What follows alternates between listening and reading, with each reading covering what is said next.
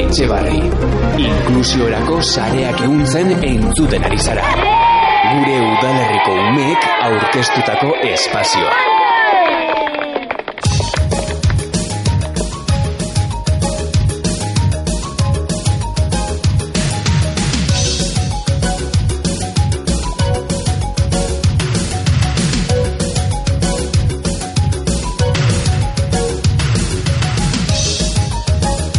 Seguimos en esta mañana de programación desde la plaza del Ayuntamiento de Echevarri compartiendo con todas y todos ustedes estas horas de radio y damos paso a dos personas que han desarrollado más contenidos para esta mañana de radio. Saludamos, por supuesto, a Usube y a Onaz. Adelante, compañeros. Hola, hola. Eh, hola, Egunon, soy Uñach y soy alumno del Colegio Cubullaga. Y junto a mi compañero Sue del IES de Echevarri os vamos a presentar unos proyectos que compartimos dentro del colegio. El primer, el primer proyecto que vamos a presentar es el del apadrinamiento lector, Guaitamabichi Programa. El apadrinamiento lector es un proyecto de animación a la lectura. Consiste en que alumnos de cursos superiores se constituyen en padrinos, madrinas de los cursos inferiores para compartir momentos de lectura. Así, las madrinas, padrinos tienen la función de leer cuentos de forma elaborada con sus ahijados y ahijadas. Con esta actividad se pretende principalmente la mejora de los diversos contenidos de la lectura, pero además contribuye a desarrollar las relaciones interpersonales de los alumnos del centro y, el acercamiento entre niños de edades diferentes. Sus objetivos son, entre otros, desarrollar la capacidad lectora. Incentivar la motivación por la lectura adaptándose al nivel del oyente. Potenciar las relaciones interpersonales reconociendo a los alumnos pequeños como sus iguales en el colegio. Desarrollar la capacidad de escucha activa. Mejorar la atención y la comprensión de textos orales. Incentivar el respeto hacia otros libros. Saber adaptarse a personas de diferente edad. Y para saber más, vamos a hablar con las personas protagonistas. En primer lugar, una profesora que se llama Esther. Para eso hemos, hemos ido al colegio Cucuyaga. Ahora os vamos a poner el audio en el que se escucha la voz de Esther. Zenbat urte dara mazue proiektuarekin? Proiektu honekan zenbat urte dara matzagun, ba, guzti dut, hau dala, bosgarren eta segarren urtean hasi ginenetik. Nola sortzen dituzte bikoteak? Sortzeko bikoteak e, egiten duguna, hau da, lehenengoz, lehenengo eta zigarren mailako tutoreak elkartzen gara, biltzen gara, gela baten, eta orduan egiten dela pizkaren bat guren arteko komentarioa, bai? Eta zerrendak begiratuta, bai, aukeratzen ditugu bikoteak. E, zer ikasten dute aurrek? Haiek ikasten dute, batez ere, irakurketa oso gauza debertigarria dela, Ez dala bakarri eskolan etortzen gara ez dala bakarri gauzak ikastea, baizik eta lagunekin ibiltzea, guren arteko harremanet hobetzea, guren arteko harremanak indartzea eta modu baten dala irakurketa. Zenbat aurrek parte hartzen dute proiektuan? Normalean e, proiektua egiten da zigarren mailan beti eta e, parte hartzen dutenak dira zigarren mailako mm, ume guztiak eta lehenengo mailako ume guztiak. Nola sentitzen dira aurrek? Ikasleak eh, nire ustez oso gustura ibili dira horrelako proiektuetan, bai? Motivaturik, implikaturik eta batez ere nik uste e, importantea sentitzen direla, bai? Haiek esateko partaideak erakusteko dakitena lehenengo mailakoei. Zein da zuen papela proiektuan? Gure papera proiektu honetan nire ustek izango dela eh, animatzaile moduan. Geuk egon behar gara bigarren planuan beti, proiektua bideratzen, proiektua nolakoa dan esaten, baina beti protagonismoa utzi behar diogu haiei ikaslei. Y seguimos con los padrinos, las madrinas, ahijados y ahijadas que participan en el apadrinamiento lector. Kaixo, Katalin, naiz. Gaur, gaixorik ez dut ongilo egin estu, estulan eta mugiak ditut. Eta masaiak gorri-gorri ditut. Zer modu zaude galdetu ditamak. Zelan sentitzen zaretze saio eta gero? Ondo, nik uste dut saioa oso ondo dela eta bai, ondo sentitzen gara. Zulier? Be bai ondo. E, ni saio eta gero e, oso ondo sentitzen naiz. Ze oso proiektu polita irudi zaidalako. Ni be primeran sentitzen naiz. Zertarako balio dizue zuei hau? Yo creo que para ellos es una ventaja porque les ayuda a leer. Gustatzen zait ze laguntzen dute irakurtzera eta gustatzen zait. Niri ere. Nolakoa da zuen harremana? Ba, gu oso ondo eramaten gara. Zuk zer uste duzu gilen? Ere bai. Bueno, pues gu oso ondo sentitzen gara eta pues detalle polita dela uste dugu. Nik ere bai. Irakortzen dizuen libroa gustatzen zaizue? Bueno, niri bai gustatzen zaizkit. Bai, niri bai bai. Nolakoa da zuen harremana? Ni eta gilen oso ondo eramaten gara eta oso lagun nona gara. E, nik ere bai naiz laguna.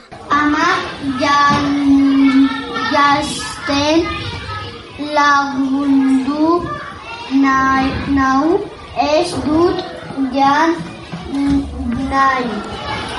Ez naiz goze. Tripako minez nago, ondo ezin nago, gaur ez dut jolastu ere egin nahi. Queremos agradecer a toda la gente que ha participado en este proyecto y queremos seguir trabajándolo. Ahora vamos a escuchar la canción Lasai Lasai del grupo Uncha.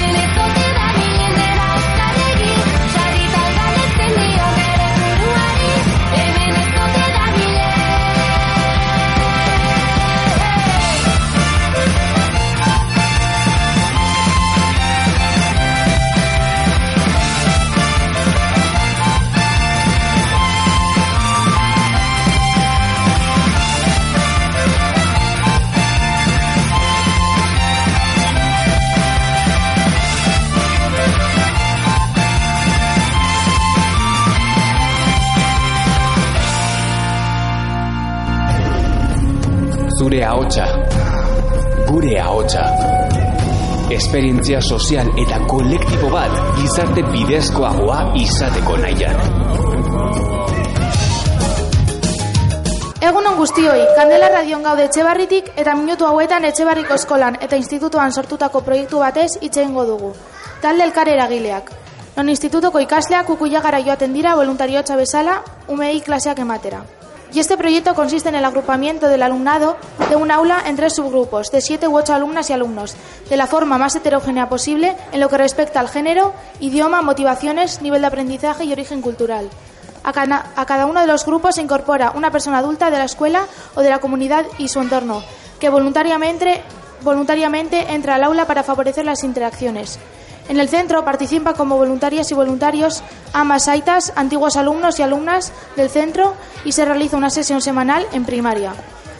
Baina honetaz ezin dudanez bakarrik hitz egin, horretarako proiektuan parte hartu duten pertsona batzuei galdera batzuk egingo dizkiegu. Damos paso a la responsable del proyecto, Miriam Carriedo.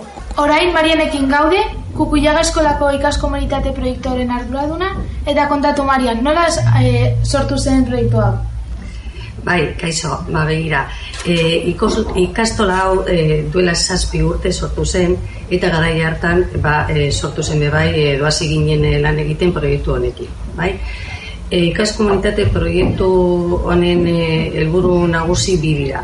Bata da, e, ikasle guztien arrakasta lortzea, esparru guztietan, eta bestea da, ba, hori, ikaskomunitatea e, osatzen duten e, eragile guztien arteko harremanak e, sendotzea. Batez ere, e, familiak eskolara hurbiltzea, bai? E, helburu hori lortzeko, ba, mm, e, jarduera batzuk egiten ditugu. Eta horietako bat da, talde elkarregileak. Eta zein da talde elkar eragileen helburu nagusia? Bai, e, e, ekintza honen helburu nagusia da e, ikasle, ikasleen arteko laguntza bultzatzea. Hau da, e, saio honetan e, protagonistak dira e, ikasleak eta e, batek e, ez badu zeo zer ulertzen, e, beste batek e, ulertzen badu, azalduko dio. Eh? Eta e, nagusi, hor dauden nagusiak dira ba, e, dinamizatzaileak. Eh? Ez dute e, zertan jakin behar. E, jakin behar dutenak dira ikasleak. Eta azkenik, e, zein da irakasleen eta ikasleen arteko harremana? Ba, begira, e, oso kuriosoa da. Ze, e, sort, e, e, saio honetan e, sortzen diren harremanak e, desberdinak dira. Ikasleek ez dute e, irakasleak irakasle moduan ikusten baizik eta lagunak bezala ikusten. Eta e, hori harremanak e, guztiz desberdinak dira. Eskerrik asko Marian, hemen egoteagatik. Ahora vamos a sumar la opinión del alumnado de primaria. Kaixo berriro, e, orain hemen gaude talde elkareragiletako benetako protagonistekin, Jon eta Sarai dira, eta laugarren bailakoak dira. Bueno, Jon, e, kontatu, gaiak ikasteko errezagoa e, da zure ustez? Bai, ze nagusiekin egoten zara, e, gauza gehiago ikasten dituzu, eta batzuetan irakasiari e, gailetu ez duzu behar, eta ba, bakarrik, ba, bakarrik jakiten dakizu eta errezago e- egiten zaizu. Eta zure ustez, Sarai, e, uste duzu nota hobeak ateratzeko laguntzen dizula? Bai, ze taldean e, errezagoa, taldearekin errezagoa da egitea eta e, laguntza gehiago daukazu eta ez zara egon behar zu bakarrik hor pentsatzen zer egin behar duzun eta beste galdetu aldiozu. Oso ondo, eta azkenik gustora zaudete taldean? Bai, ze gehienetan barre egiten dugu, ondo pasatzen dugu, eta ikasten dugu, eta hori gustatzen zait asko. Eta zu, Sarai? Bai, ze e, e, adibidez, zu dituzu klasean pertsonak e, ez direnak zure lagunak eta ba, egin altzara beraien laguna eta e, ba, barre asko egiten duzu eta oso ondo, ondo eta oso ondo pasatzen duzu. Eta hau izan da guztia, eskerrik asko ere etortxeagatik. Seguimos sumando con la voz de las familias, que también son partícipes del proyecto. Orain beste voluntario batekin gaude, eta hau ama bat da, Silvia da, eta, bueno, ba, Silvia, kontatu, e, zergatik etortzen zara voluntario bezala?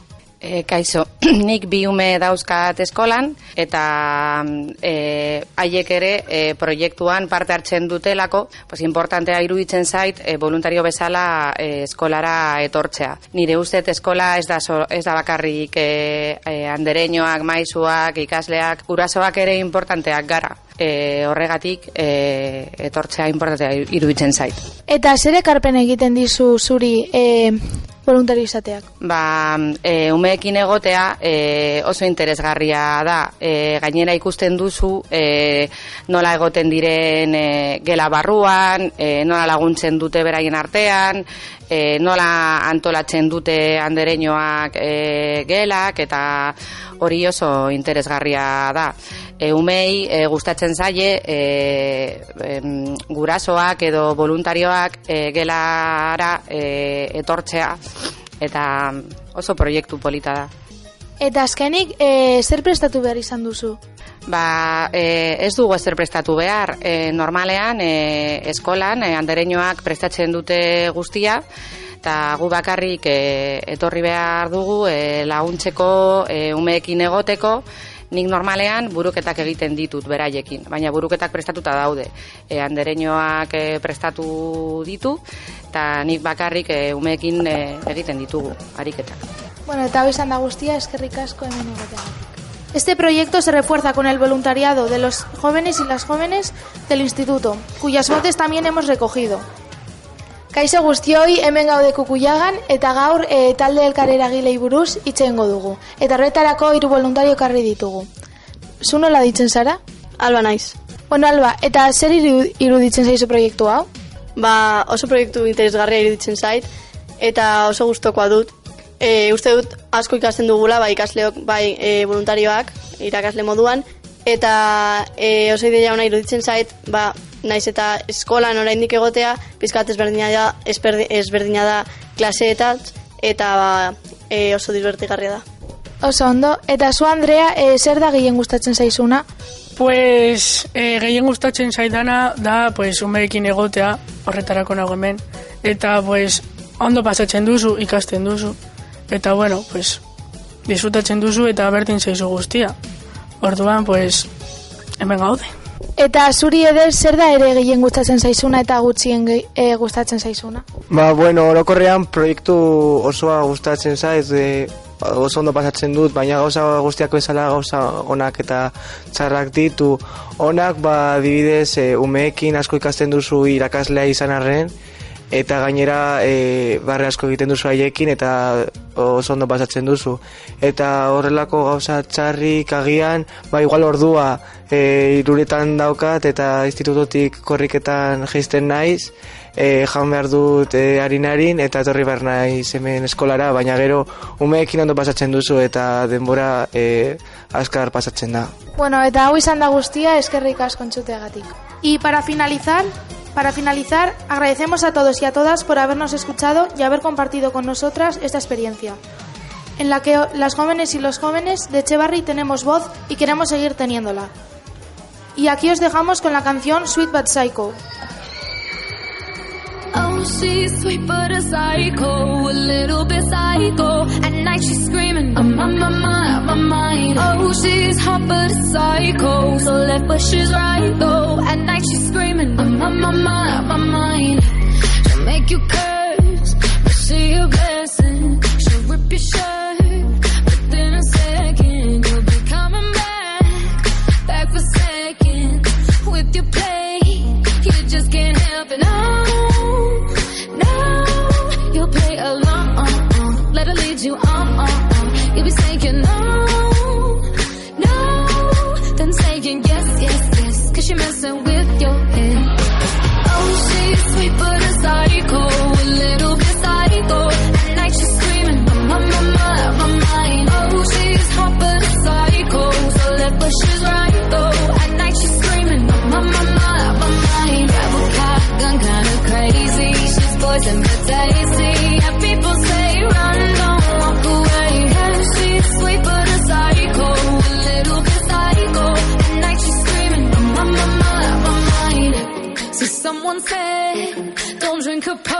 potions. She'll kiss your neck